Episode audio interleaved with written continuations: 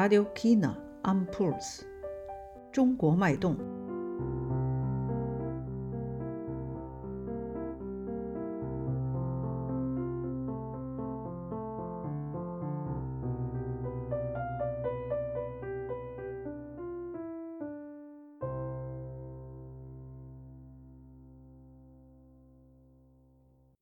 各位听众，大家好，欢迎收听我们今天的文学专题节目。在我们今天的节目中，我们将播放一期关于中国文学史的网上授课，主讲人是维也纳大学孔子学院院长李夏德教授。课程的内容阐述了中国文学从起源到唐代的发展和变化。李夏德教授在讲授中。会将提到的著作名称也举出中文原著的书名，并且会将课程中引用的三首唐诗用中文朗诵，并有德文的翻译。其他部分则全部用德语讲述。欢迎收听。Unsere heutige Sendung ist eine spezielle Literatur-Ausgabe. Wir hören einen Online-Vortrag über die Geschichte der chinesischen Literatur von Professor Richard Trappel, Direktor der Konfuzius-Institut an der Universität Wien. Seien Sie dabei. 您正在收听的是《中国脉动》Radio China an Puls. Die Geschichte der chinesischen Literatur von den Anfängen bis zur Gegenwart. Das würde natürlich eine Vorlesung bedingen, die über viele Jahre ginge und von früh bis spät dauern würde und eine Bibliothek äh, benötigen, äh, die ganze Wände füllen würde. Hier geht es jetzt um eine kurze Einführung. Wenn wir uns also mit den Anfängen der chinesischen Literatur beschäftigen, so stellt sich schon die Frage, was ist Literatur und in welchen Kontext entstand Literatur im alten China. Im frühen vorhandzeitlichen chinesischen Schrifttum, also vor über 2000 Jahren, rekrutierten sich die Klassiker, die Qing, hauptsächlich aus philosophischen Werken. Und lediglich das Buch der Lieder, das Shizing, stellt eine Sammlung von Liedern bzw. Gedichten dar. In dieser traditionellen Einteilung in China spricht man von den vier Büchern und fünf Klassikern. Sishu Wuzing. Die vier Bücher sind die Gespräche des Konfuzius, Lun Yu, Mencius, Mengzi, die große Lehre, Da Xue, die Lehre von der Mitte, Chung Yung und die fünf Klassiker, Wuzing, sind Shuzing, das Buch der Lieder, Shuzing, das Buch der Urkunden, Li Zi, das Buch der Riten, Chunqiu, Frühlings- und Herbstannalen und I Ching, das Buch der Wandlungen. Ein zentraler Begriff in der chinesischen Philosophie, um nicht zu sagen der zentralste vielleicht, ist das Tao. Was ist das Tao? Es ist vielleicht das, das man nicht definieren kann. Eine un definierbare Entität, die sich der rationalen, kognitiven Erschließung verwehrt. Zumindest in der frühen chinesischen Philosophie. Aber man hat immer schon, also jetzt über die Jahrtausende, dieses Konzept, dieses Tao in Verbindung gesetzt zu Wen. Wen ist der Begriff für Kunst, Literatur, Kultur, also heute Wenxue oder Wenhua, Kultur indem man sagte, Wen Yi Zai Dao. Die Literatur transportiert das Dao. Also wir haben einerseits ein philosophisches Konzept und vielleicht kann man irgendwie sagen, das ist das ähm, epistemologische Konzept, das sich eben äh, der rationalen Erschließung widersetzt und andererseits etwas ganz Konkretes, ästhetische, literarische Texte. Und wie ist diese in Bezug Setzung. Nun, Literatur sollte immer Ethik und Ästhetik verbinden in der chinesischen Tradition und das hat sicher auch noch Nachwirkungen bis in die Gegenwart herauf. Aber gehen wir noch einmal zurück zu diesem Tau.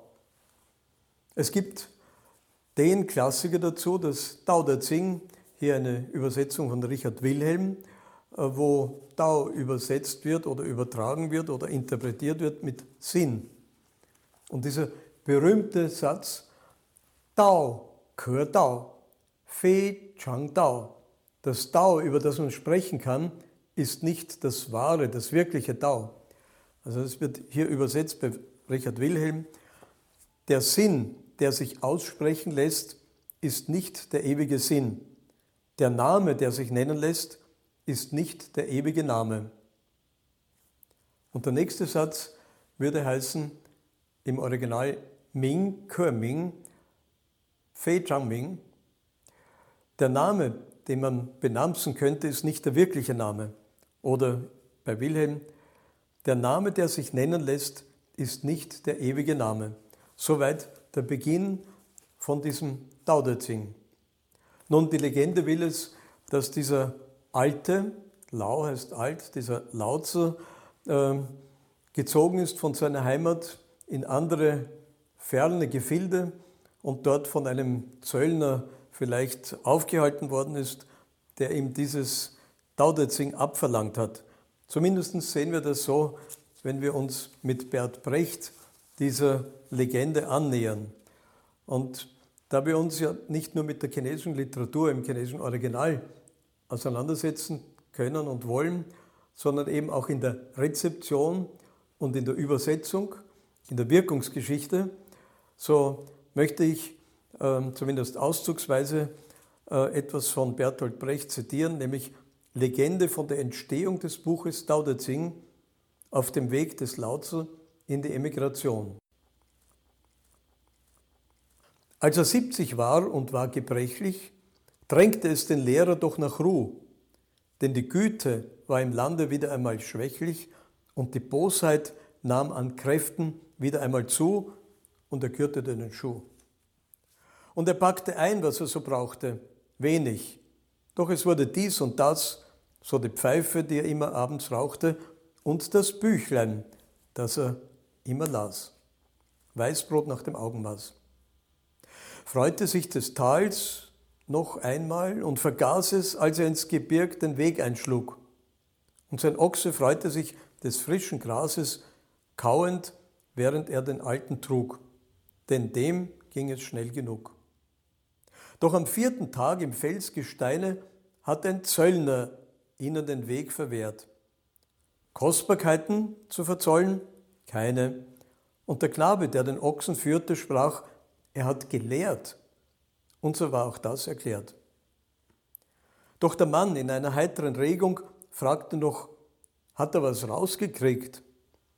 Sprach der Knabe, dass das weiche Wasser in Bewegung mit der Zeit den mächtigen Stein besiegt. Du verstehst, das Harte unterliegt.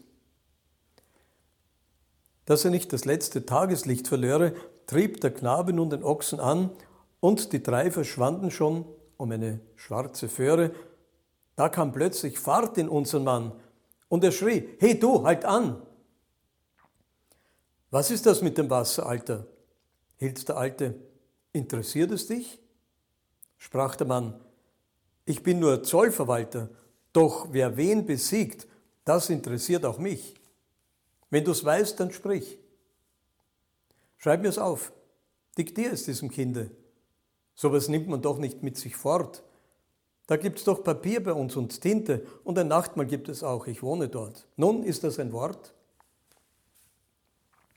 Über seine Schulter sah der Alte auf den Mann Flickjoppe, keine Schuh und die Stirne eine einzige Falte. Ach, kein Sieger trat da auf ihn zu.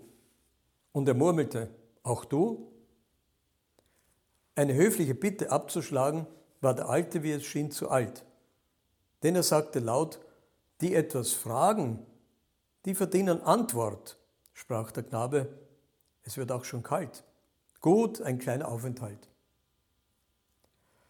Und von seinem Ochsen stieg der Weise, sieben Tage schrieben sie zu zweit. Und der Zöllner brachte Essen, Und er fluchte nur noch leise mit den Schmugglern in der ganzen Zeit. Und dann war es soweit. Und dem Zöllner händigte der Knabe eines Morgens 81 Sprüche ein.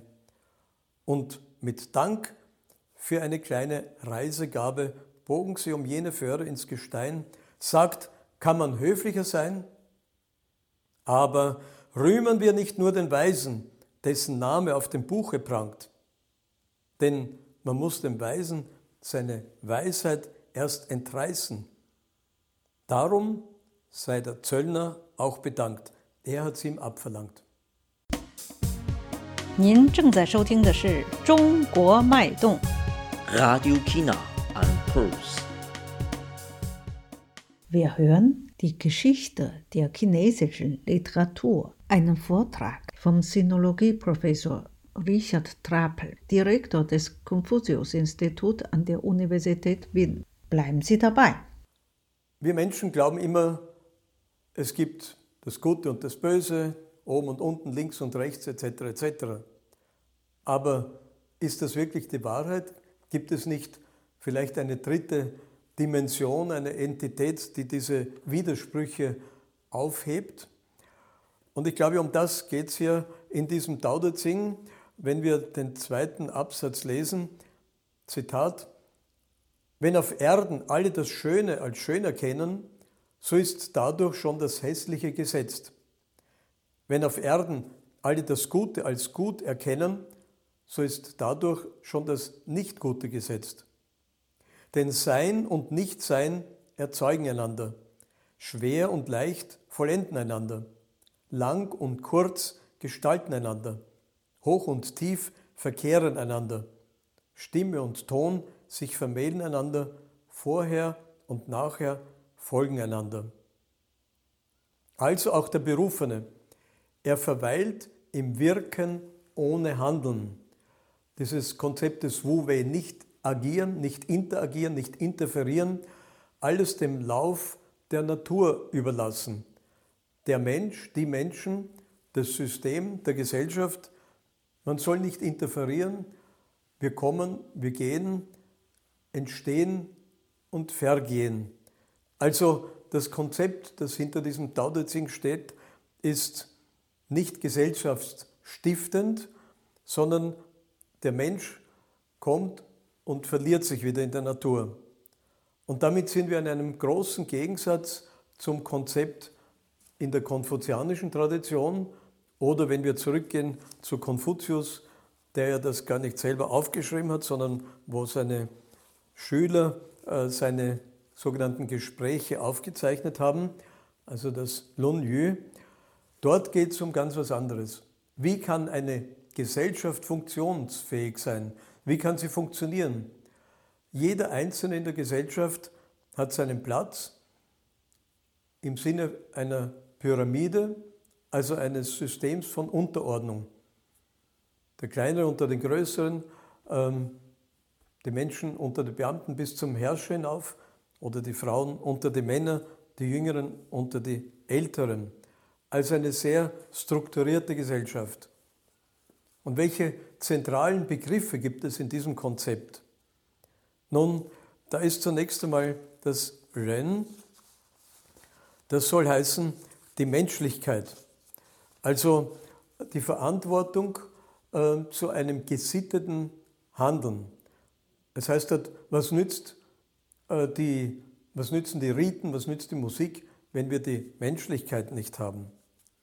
Also selbstbestimmtes, verantwortungsvolles Handeln ist die Maxime des Individuums, so dass die gesamte Gesellschaft funktionieren kann. Also Aufbau einer Gesellschaft versus beim Tao Te Ching oder in der ursprünglichen Philosophie des Tao äh, eben nicht eine Gesellschaft, sondern ein anarchischer Zustand. Soweit einiges an Hintergrund zum philosophischen Kontext, aus dem heraus jetzt über die 2500, 3000 Jahre sich chinesische Literatur entwickelt hat. Aber eigentliche Literatur, die wir als Literatur auffassen, nicht nur jetzt fiktionale Literatur, sondern ganz besonders Poesie, Lyrik, das geht zurück auf die Zhou-Dynastie.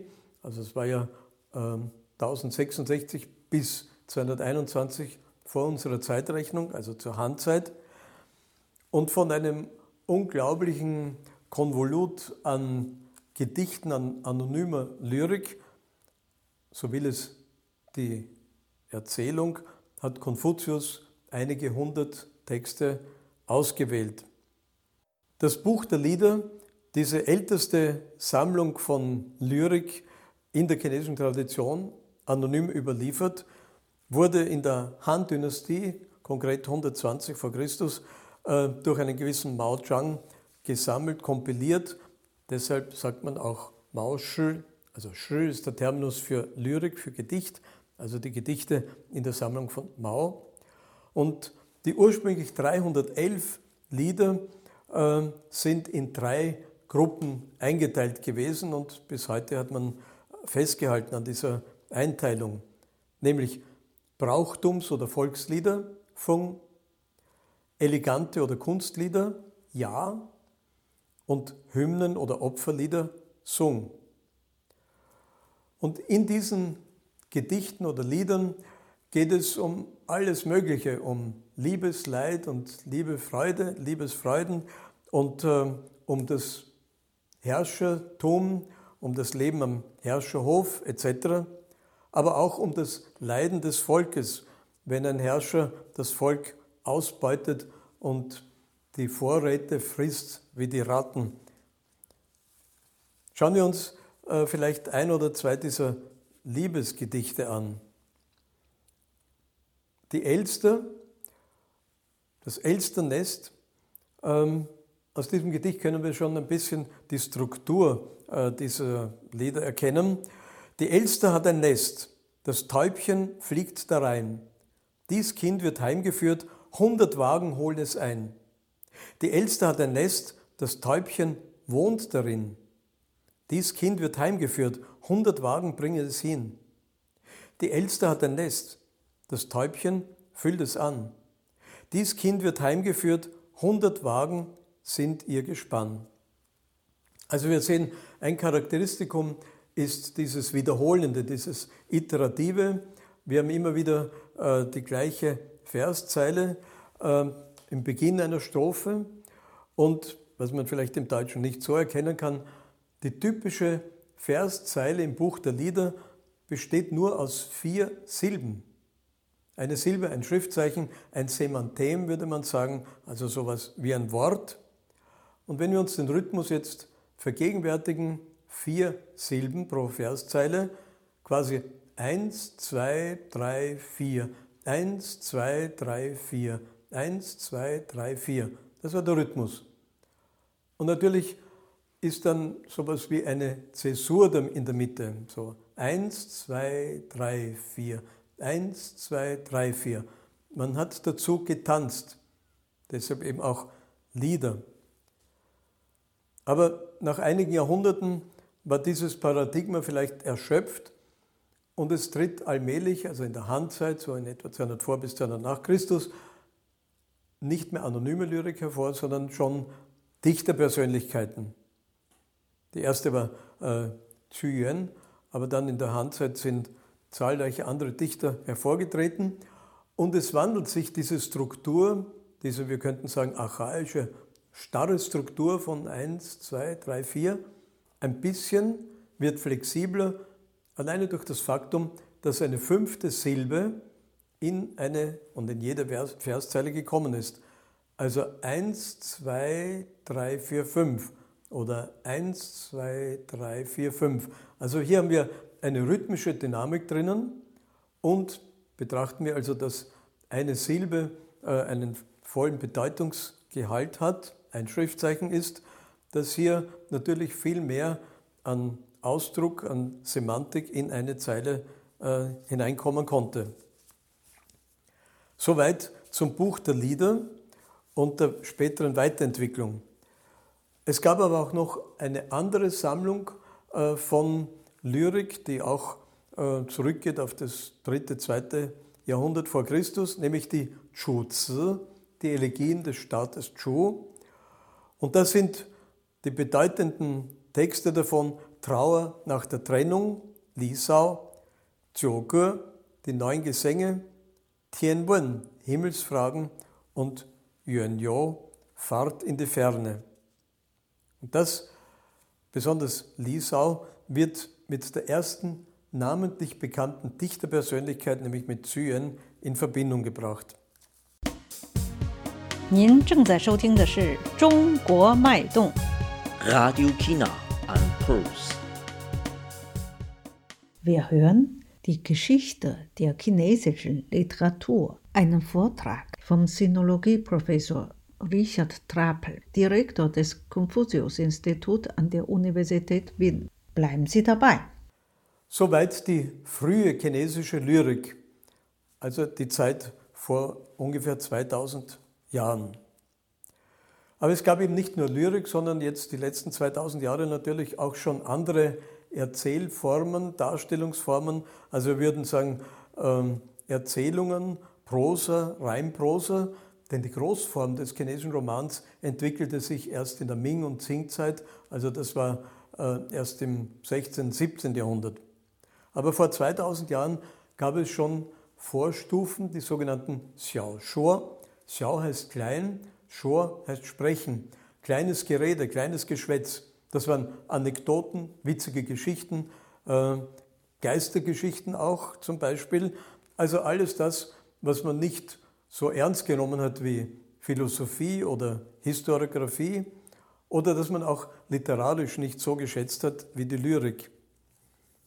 Wenn ich sage, dass hier Anekdoten und auch witzige Begebenheiten dabei waren, so möchte ich da einen Text vorlesen, einen kurzen, humoristischen Text, äh, der allerdings ein bisschen aus der späteren Zeit äh, stammt, also vielleicht so aus dem dritten, vierten Jahrhundert. Im Lande Lu versuchte ein Mann mit einer langen Stange durch das Stadttor zu treten. Er hielt sie abwechselnd senkrecht und quer, aber er kam nicht hinein und war ratlos. Da kam ein alter Mann des Wegs und sagte, ich bin vielleicht kein Weiser, aber ich habe viel Erfahrung. Warum sägst du sie nicht in zwei Stücke und trägst sie so hinein? Der Mann beherzigte den Ratschlag. Eine andere kleine Episode, wenige Zeilen, ähm, gesammelt in dem Werk Shushua Sinyu über exzentrisches Benehmen. Liu Ling war oft betrunken und benahm sich wild. Manchmal warf er seine Kleider ab und stand nackt in seinem Zimmer. Als jemand dies sah und lachte, versetzte Liu Ling, Himmel und Erde sind mein Haus und diese Zimmer sind meine Hosen. Warum sollen andere Herren in meine Hosen steigen? Nun, es gibt andere Literaturgattungen, andere Genres, ähm, die auch so an die 2000 Jahre alt sind. Also weder jetzt Lyrik noch so humoristische Erzählungen, sondern die sogenannte Gattung Fu. Ja, was ist das? Wird übersetzt als Reimprosa oder poetische Darlegung oder Prosagedicht oder Rhapsodie. Es ist also eine Mischform aus in Prosa abgefassten Vorwort und einem gereimten Hauptteil. Und darin, in diesem Fu, werden auch alle möglichen Dinge beschrieben. Landschaften, Kaiserhof, wie auch immer, Tiere, Pflanzen etc. Aber es gibt auch Fu, die sich mit Konzepten der Ästhetik und Ethik auseinandergesetzt haben. Und so möchte ich aus dieser Epoche des dritten, vierten Jahrhunderts, also nach der Han-Dynastie, der sogenannten Weizi-Nambi-Chao-Zeit, aus einem Fu etwas zitieren, das etwas ganz Besonderes darstellt, nämlich Wen Fu. Wir haben schon gehört, Wen ist der zentrale Begriff für Literatur. Ein Fu über Literatur. Wir würden sagen, eine Poetologie in poetischer Sprache. Das Wen Fu von einem gewissen Lu Zi, drittes Jahrhundert nach Christus. Und da geht es um das Dichten. Was macht eigentlich den dichterischen Prozess aus? Was geht in einem Dichter vor, wenn er sich hinsetzt, kontemplativ, überlegt, was ist das Universum, wo bin ich, wie bin ich denn überhaupt fähig, etwas zu einem Gedicht zu machen. Ich möchte nur einige wenige Stellen aus diesem Text zitieren, zum Beispiel ziemlich am Anfang, wo der Dichter sagt, wo Luzi sagt, im Mittelpunkt von allem umschaut er Wundervolles. Also der Dichter ist beeindruckt von der Welt, aber auch beeindruckt vom alten Schrifttum. Im Mittelpunkt von allem umschaut er Wundervolles. Am alten Schrifttum seine Neigung wird gelabt, der Jahreszeitenwechsel schwinden er beklagt. Zu allem Sein er wendet den verwirrten Blick. Des brausend Herbsts gefallene Blätter regen Trauer und Freud bewirkt des duftend Frühlings zarter Zweig. Des Frosts Gedanke lässt sein Herz erschaudern, Gewölk sein Trachten zieht in seinen Bann. Der Welten hehre Tugend er besingt, dem reinen Duft der Ahnen gilt sein Lob. Er wandelt durch den Hain der Schriften, Bücher, dem schmucken Stil Bewunderung erzollt. Erhabenen Herzens fügt er sich der Schriftkunst, greift zum Pinsel, zu künden jetzt vom dichterischen Werk. Also in diesem Einleitungsteil ist eigentlich alles schon umrissen, was beim Dichten passiert, was im Dichter vorgeht.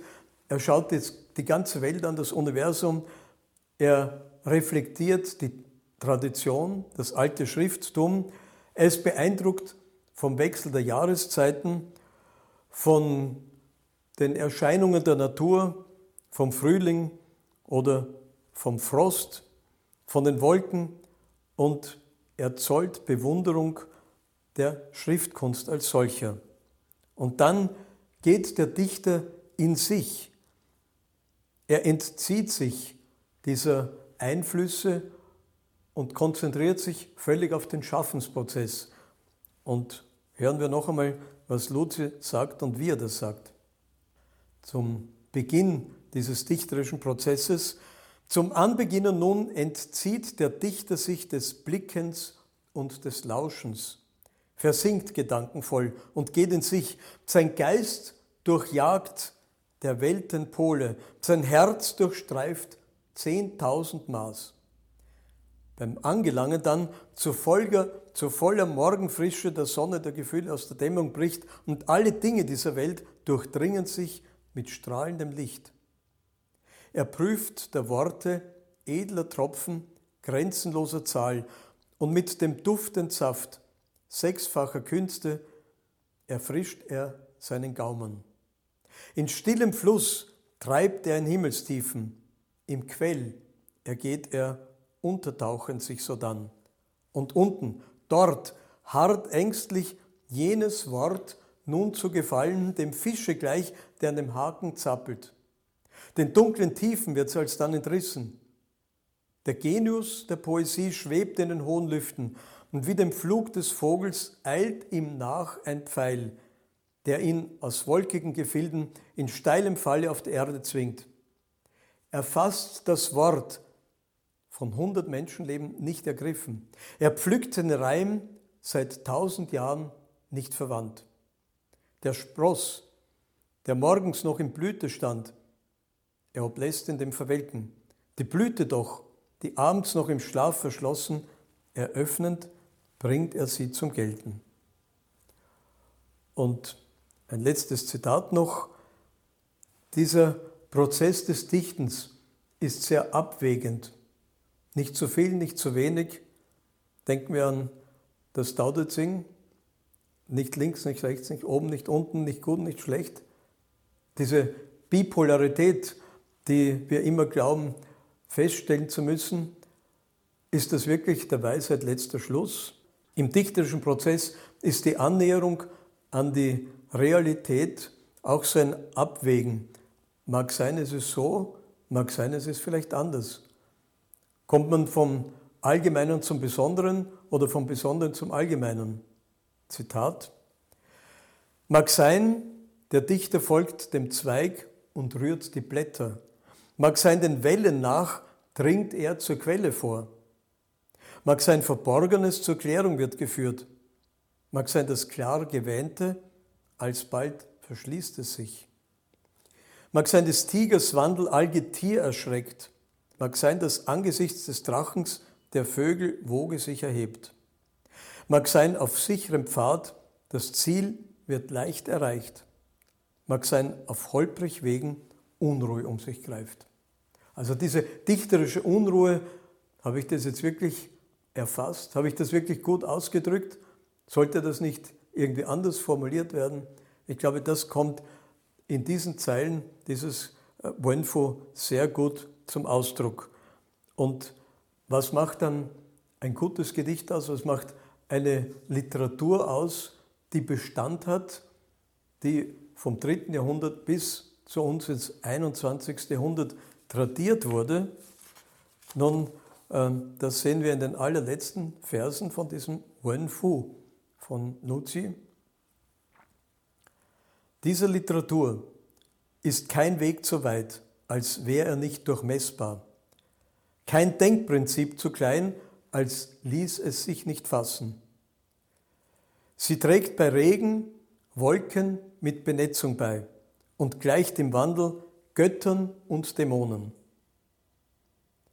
Auf Bronze und Stein verkündet sie die Tugend jedem Ort und klingt mit Pfeifen und mit Saiten immerfort. 您正在收听的是《中国脉动》。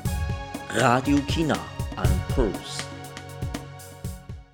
Wir hören die Geschichte der chinesischen Literatur, einen Vortrag vom Sinologieprofessor Richard Trapel, Direktor des Konfuzius-Instituts an der Universität Wien. Bleiben Sie dabei.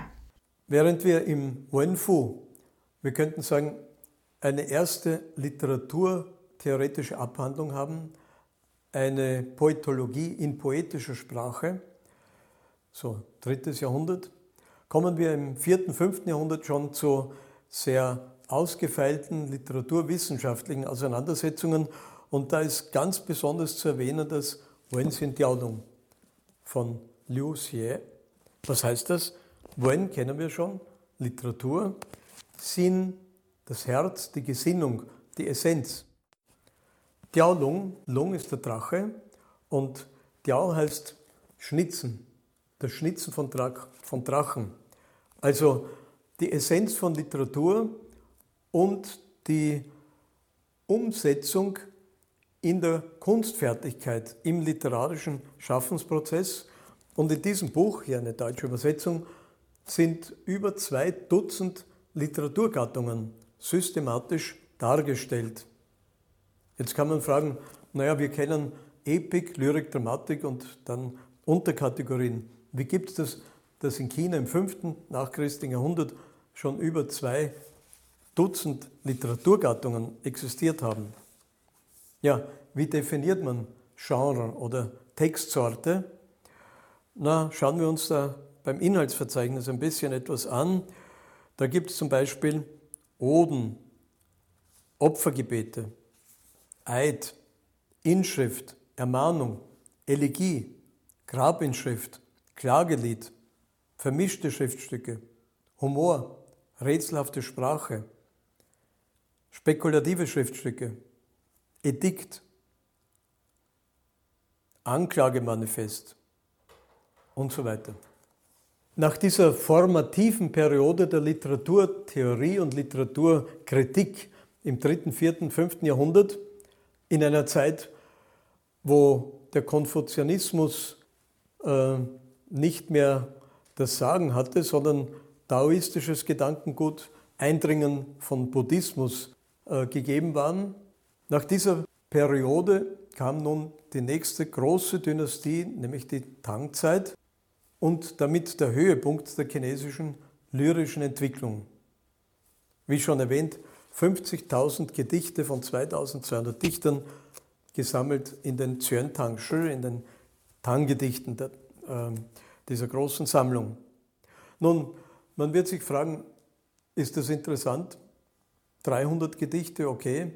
1000, 50.000, ist das nicht alles sehr äh, wiederholend, gibt es da überhaupt noch was Kreatives drinnen?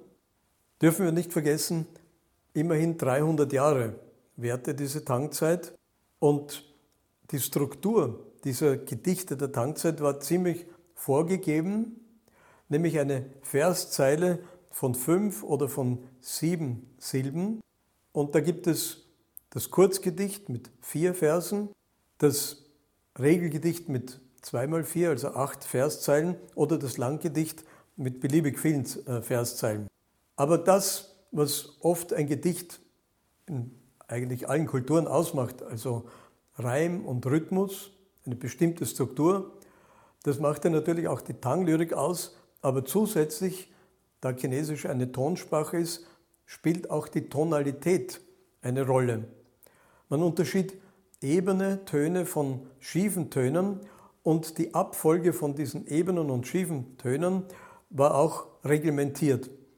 Also ein Dichter musste viel beherrschen, ähm, um äh, diesen Regeln zu entsprechen und die äh, Genres äh, oder die Metaphern oder überhaupt die Inhalte, die gingen teils von der Naturbetrachtung aus, also zum Beispiel Frühling und Herbst oder Mond, wie auch immer, solche Stimmungen, aber natürlich auch Liebeslyrik. Also wir kennen natürlich jetzt schon die Tradition vom Buch der Lieder und auch die spätere Tradition. Ähm, auf dem baute die Tangzeit auf. Aber unter diesen Tausenden von Texten und Dichtern ragen natürlich einige Dichterfürsten ganz besonders hervor. Und da ist natürlich zu erwähnen Li Bai oder Li Taibo als vielleicht der berühmteste Dichter nicht nur der Tangzeit, sondern Chinas überhaupt. Und jedes Kind in China kennt dieses folgende Gedicht, nämlich Nachtgedanken von Li Taibo, das ich zunächst auf Chinesisch zitieren möchte und dann zu der Übersetzungsproblematik zu sprechen komme. Yesi Nachtgedanken. 床前明月光，疑是地上霜。举头望明月，低头思故乡。Ich lese Ihnen nicht eine Übersetzung vor, sondern gleich mehrere. Und damit sehen wir schon, es gibt nicht die richtige oder die falsche Übersetzung, sondern mehr richtig, mehr falsch, die gute oder die schlechte, sondern bessere oder schlechtere. Zum Beispiel die Übersetzung von Otto Hauser in stiller Nacht. Vor meinem Bette heller Mondenglanz, als überdeckte Reif den Boden ganz, das Haupt erhebe ich, seh zum hellen Mond, senk es und denke meines Heimatlands. Also vom Inhalt sehr leicht nachvollziehbar. Chuang Tien vor meinem Bett, Ming Yue Guang, heller Mondenschein. Yi Shi, ich überlege, ich reflektiere, die Shang Shuang könnte vielleicht hier reif am Boden sein. Also von dieser ganz konkreten Situation des Dichters ausgehend kommt jetzt der nächste Schritt, Zü Tao Wang Mingyue. Das Haupt erhebe ich, seht zum hellen Mond. Di To Si Gu Xiang, aber ich senke das Haupt und denke Gu Xiang an meine alte Heimat. Also damit ist nicht nur die Stimmung ausgedrückt, sondern eben diese Reflexion und äh, auch eine Melancholie. Eine zweite Übersetzung von Alfred Forke, Mondschein. Vor meinem Bett liegt ein Mondscheinstreif, als wäre der Boden bedeckt mit Reif. Ich schaue zum Mond, der vom Berge blinkt und denk der Heimat, das Haupt mir sinkt. Und eine weitere Übersetzung von, von den Steinen. Am Bette vorn vom lichten Mond ein Glanz lässt zweifeln, ist dies auf der Erde reif? Erhobenes Haupt blickt auf zum lichten Mond, gesenktes Haupt denkt an der Eltern Land. Natürlich inspiriert so ein Gedicht nicht nur Übersetzer und Übersetzergenerationen, sondern auch Dichter im Sinne von Nachdichtungen. Hans Bethke hat so eine Nachdichtung gemacht mit dem Titel In der Fremde.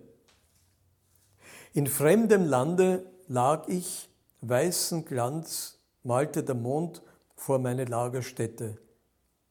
Ich hob das Haupt, ich meinte erst, es sei der Reif der Frühe, was ich schimmern sah. Dann aber wusste ich, der Mond, der Mond, und neigte das Gesicht zur Erde hin, und meine Heimat winkte mir von fern. Oder eine Nachdichtung von Günter Eich. Vor meinem Bett das Mondlicht ist so weiß, dass ich vermeinte, es sei reif gefallen. Das Haupt erhoben, schaue ich auf zum Monde. Das Haupt geneigt, denke ich des Heimatdorfs. Soweit nun einige dieser Übersetzungen von Tang Lyrik, nämlich von diesem berühmten Gedicht Jesu Nachgedanke von Li Taibo. 您正在收听的是《中国脉动》。 Radio China and Pulse. Wir hören die Geschichte der chinesischen Literatur, einen Vortrag vom Sinologieprofessor Richard Trapel, Direktor des Konfuzius-Instituts an der Universität Wien. Bleiben Sie dabei. Ich möchte nun aus diesem Konvolut von zigtausend Tanggedichten zwei herausgreifen. Das Aufkeimen der Natur im Frühling einerseits und das Absterben in der Natur im Winter wunderschön darlegen. Das eine Gedicht von Meng Haoran heißt Frühlingsdämmerung. Chunmian Bu Jue Xiao, Chu Chu Wen Ti Niao, Ye Lai Feng Yu Sheng, Hua Luo Zhi Duo Shao. Also, es schildert den Prozess des Aufwachens des Dichters in der Früh und er weiß noch gar nicht, wo bin ich jetzt? Aha, Moment, da waren Vögel, die haben gezwitschert und jetzt wacht er auf und sieht draußen die Bäume. Hat gestern am Abend, da war noch alles in Blüte, aber er erinnert sich, in der Nacht kam ein Gewitter und der Sturm. Ja, vielleicht hat der Sturm alle Blüten zerstört. Also dieses Frühlingserwachen, dieses freudige Hineingehen in den Frühling, in einen neuen Tag und gleichzeitig vielleicht ist diese Frühlingspracht der Blüten zerstört durch das Unwetter, das in der Nacht gekommen ist. Und ein Gedicht, das dieses Absterben der Natur in einer Winterlandschaft zum Ausdruck bringt, nämlich von Liu Zhongyuan, könnte man übersetzen als Schneefluss. Qianshan Niao Fei Jue, Wan Jing Ren Zong Mie, Gu Zhou Suo Li Weng, Du Diao Han Jiang Xue. Qianshan, tausend Berge, Niao Fei Jue, aber der Flug der Vögel verliert sich. Also der Dichter steht irgendwo auf einem Berg und schaut über die Täler, über die tausend Gipfeln und es fliegen keine Vögel mehr. Der Winter hat um sich gegriffen. Wan Xing Ren zu mir, die 10.000 Wege, 10.000 natürlich symbolisch gemeint, also der Blick des Dichters verengt sich ins Tal hinunter. Renzung, die Spuren der Menschen, mir sind verschwunden im Schnee. Man sieht auch keine Menschen mehr.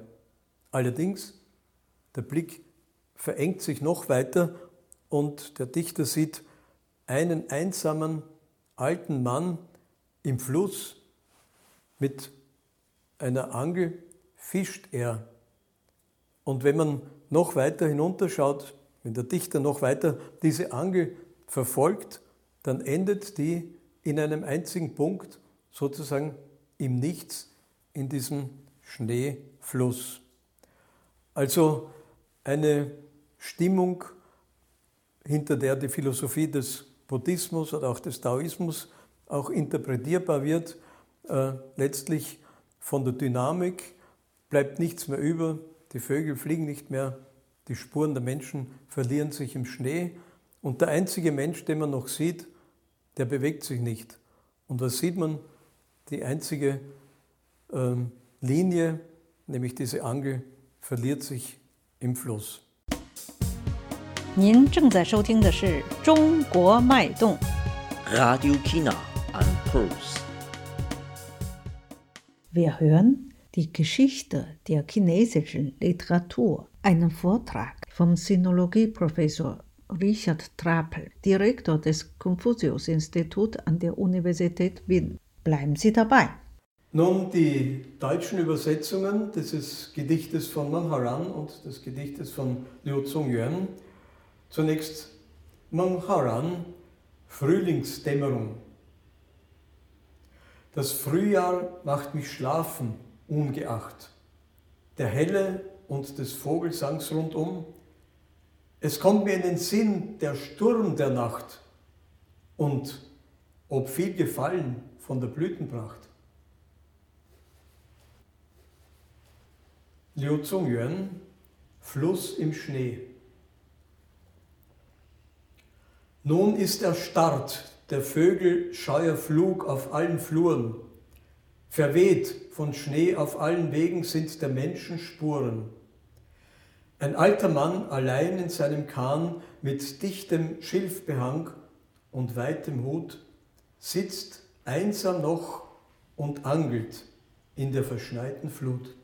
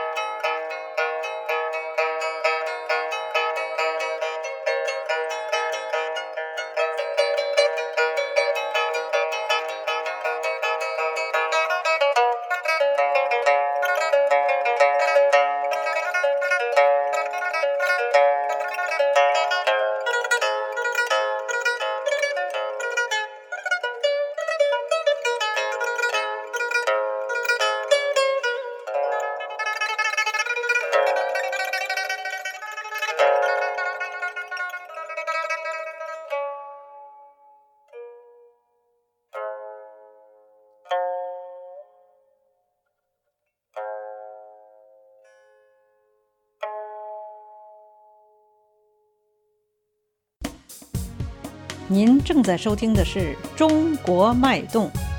Radio China and Pulse. 各位听众，我们的节目马上就要接近尾声了，感谢您的收听，下次播出再会。Unsere Sendung ist nun bald zu Ende. Vielen Dank fürs Zuhören. Bis zum nächsten Mal. Auf Wiederhören.